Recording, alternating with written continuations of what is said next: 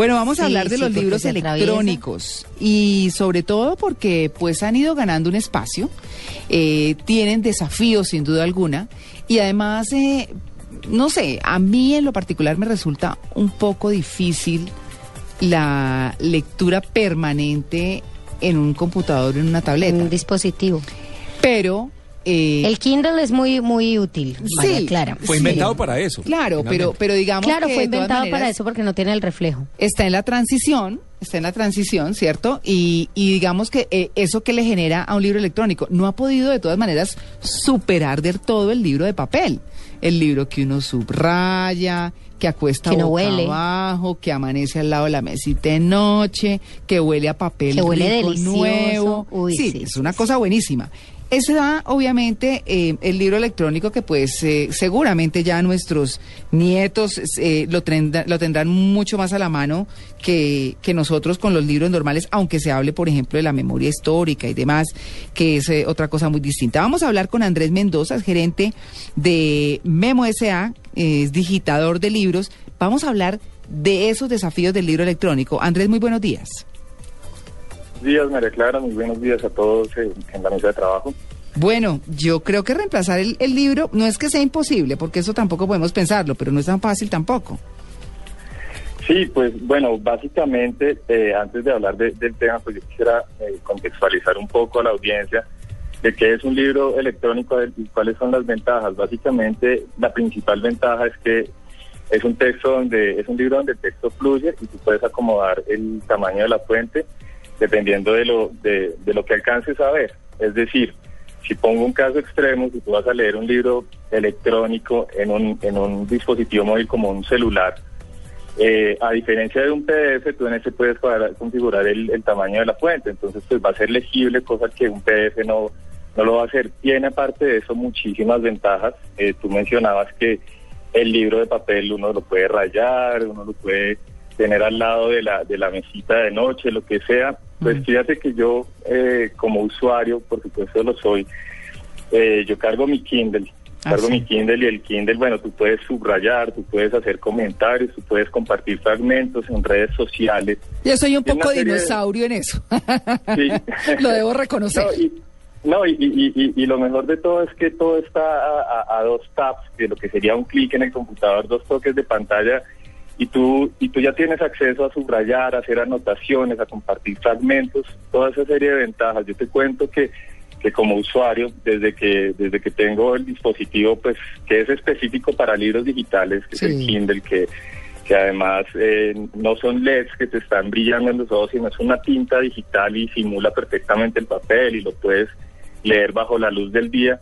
Yo lo cargo en mi bolsillo, cabe en el bolsillo el pantalón, cabe en la chaqueta y, y las y te, te cuento que pilas para el banco, espera para el médico, pues nada, yo lo saco y lo leo todo el tiempo, es muy portable. Bueno, Ahora y la eh, repasadita, discúlpeme que lo interrumpa, pero sí. la repasadita esa que uno dice el otro capítulo o cómo titulan el otro capítulo, o a veces que uno se adelanta y se eh, pasea un poco por el libro, ¿es así de fácil también o no? Claro, fíjate pues que tú tienes ahí la tabla de contenidos, el índice, y tú puedes navegar eh, a, ca- a cada uno de los de los capítulos que quieras, incluso puedes hacer como marcadores, como cuando pones el separalibros, lo puedes dejar ahí en las páginas y tú tienes acceso a cada una de las eh, de los sitios clave del libro que tú vayas marcando. Eh, tú cierras la aplicación, cierras el libro, lo abres y te vuelve a abrir en la misma página. Es decir, todo lo que buscan estos dispositivos es que el proceso de lectura sea completamente transparente, ¿sí? Eh, eso lo encuentras más fácil, no, no tanto en un computador, si vas a leer un libro digital en un computador que se puede, tú no le encuentras ta- tantas eh, ventajas, pero si, si tienes un dispositivo eh, de lectura, sea una tableta, como un iPad o lo que sea, o, o un dispositivo más concreto para la lectura de libros digitales, todas esas ventajas están eh, eh, a la mano. Uno lo que- Entonces es, cuéntame. Sí, uno, Andrés, lo que podría decir eh, en cuanto a los desafíos del libro electrónico es que son los desafíos entre atraparnos a los, a los no tan tecnológicos y ya pues tener muchas facilidades para quienes nacieron con esa tecnología que son nuestros hijos.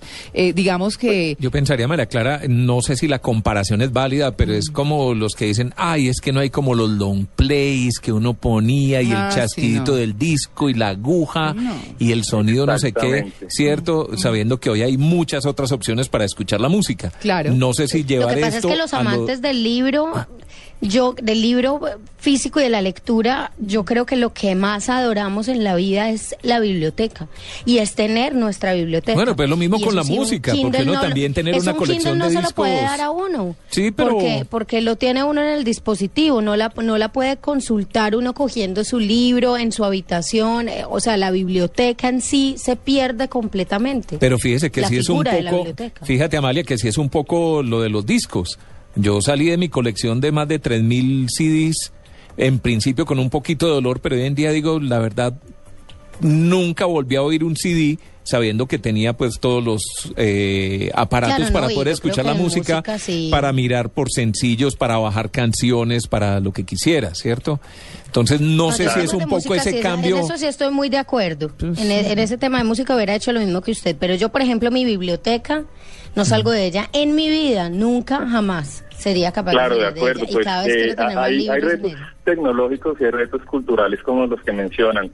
Eh, de todas formas, el libro digital no pretende acabar con el libro impreso y, y, y en realidad hay libros impresos que tienen su valor por ser impresos, que tienen una cubierta, que tienen un, un trabajo que uno puede poner en una biblioteca y eso no se va a perder.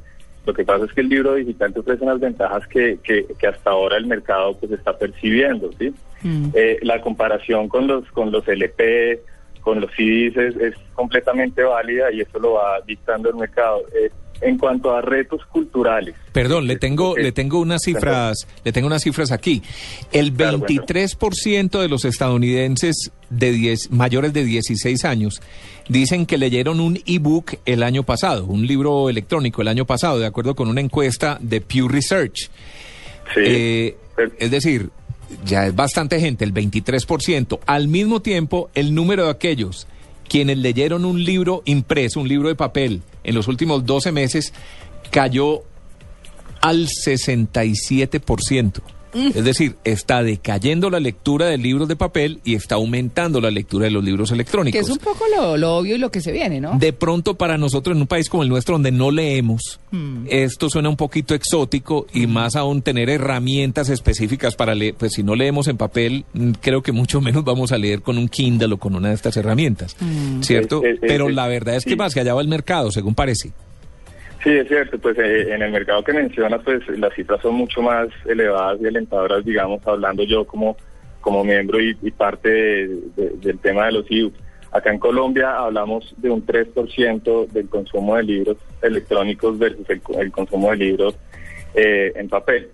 Eh, lo que mencionábamos de, de, de- y bueno, por supuesto tendiendo al alza, ¿no? Sí. Pero lo que hablábamos de, de- de- de los retos culturales a lo que enfrenta este mercado es, es- es- y, y sobre todo en las nuevas generaciones, nosotros tenemos un video que usamos siempre en las presentaciones de socialización y es una niña de aproximadamente tres años, entonces a ella le pasan una tableta y empieza a jugar y empieza a abrir y empieza a abrir vínculos y toca, luego le pasan una revista y ella toca la revista y trata de, de- de hacer clic sobre alguno de los, de, Claro. de los Ah, ella claro. creería que son banners o lo que sea y, y, y, y no y, y- y le cuesta mucho más trabajo entonces pues digamos que que eh, para las nuevas generaciones este cambio va a ser mucho más transparente que para nosotros No, es que nacen con la tecnología. Sí, no tienen que cambiar, Sí, al claro. contrario. Es que por eso digo yo, por eso pues se me ocurre a mí decir que, que los nuevos desafíos del uno, el gran desafío es hacer que los dinosaurios nos adaptemos a esa parte electrónica que está como Tan arraigada. Eh, sí, tan arraigada y que pues Sí, por- na- sí, en, claro. en lugar de irse pues se va a quedar y es lo que vamos a tener mucho más pronto. Además en términos ecológicos, ecológicos es mucho mejor, ¿no? Sí, Las- es mucho más sí. amigable ecológicamente Claro, estamos los, los, bosques pues se van a conservar más, las empresas de papel pues se irán a quebrar, no sé, se van a disminuir. Sí. Ay, No, no, yo, yo no creo, yo no creo que van a desaparecer los libros de papel, ni mucho menos. yo tampoco. ¿Cierto? Ah, Porque entre otras cosas es probable que con estas nuevas tecnologías más gente tenga posibilidades de leer más que, ante, más que antes. Eh, Sí, pues lo que mencionaba sobre las cifras de consumo de, de libros que han ido creciendo.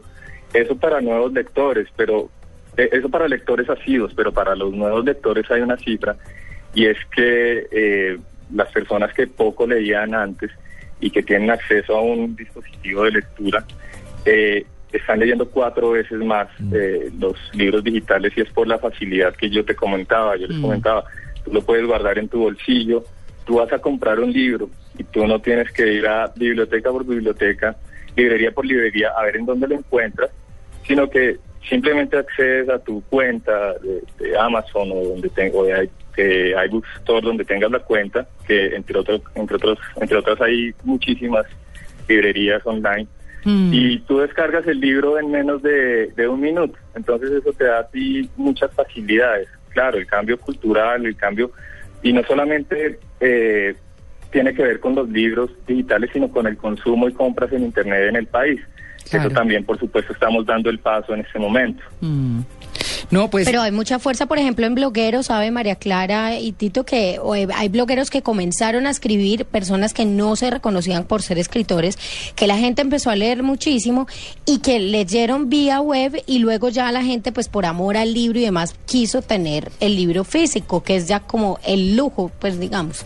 Eh, Claro, entonces eso- también, como bien lo decía nuestro invitado, es una buena oportunidad porque empieza uno a leer en internet ciertas cosas de gente que de pronto no tiene la manera de sacar un libro, de editar un libro, pero luego por el éxito en internet pues lo puede hacer y ya la gente lo compra como un lujo. mm, sí, señora. Antes es que estamos ante una democratización, digamos que de la escritura, y es que de la misma manera que tú puedes conseguir libros un poco más fácil, puedes acceder a ellos más fácil, los costos son un poco más reducidos, Sí. eh, los mismos escritores pueden publicar con costos más bajos. Es decir, el trabajo de edición va a ser el mismo, el trabajo de corrección de estilos, de insertar imágenes, de hacer un libro agradable la, la lectura va a ser el mismo. Pero tú ya como escritor no incurres en gastos de impresión, en tener que ir a una, a una editorial grande que te aprueben, pues puedes tú hacer tu libro, puedes publicarlo en internet, puedes dejar un link para que lo descarguen, para que lo compren. Entonces estamos, digamos que, abriendo puertas para, para nuevos mercados y, es una democratización, tal cual como pasa en, en- los medios de comunicación, pues hay diferentes puentes. No quiere decir, pues, que, que los grandes medios de comunicación vayan a, a- desaparecer tampoco, por supuesto, pero pues eh, hay más acceso a, a- las personas que quieran participar directamente de, de- de la escritura. Bueno, pues ahí está el tema. Eh, obviamente, pues es, es un debate en el que cada quien tiene su, su posición, pero, pero lo importante es que Largo. seamos flexibles. Claro, pues es que es como decir Largo que desaparezcan los periódicos. Uno dice, "Mm", pero ya se lee sus cosas, obviamente, en internet y todo, porque pues para eso vamos y allá vamos y eso es inevitable. Así que, pues, muchas gracias, Andrés Mendoza, por acompañarnos en Blue Jeans de Blue Radio. Bueno, con mucho gusto, muchos saludos a todos ustedes, hasta luego. Bueno, hasta luego. 8 y 50.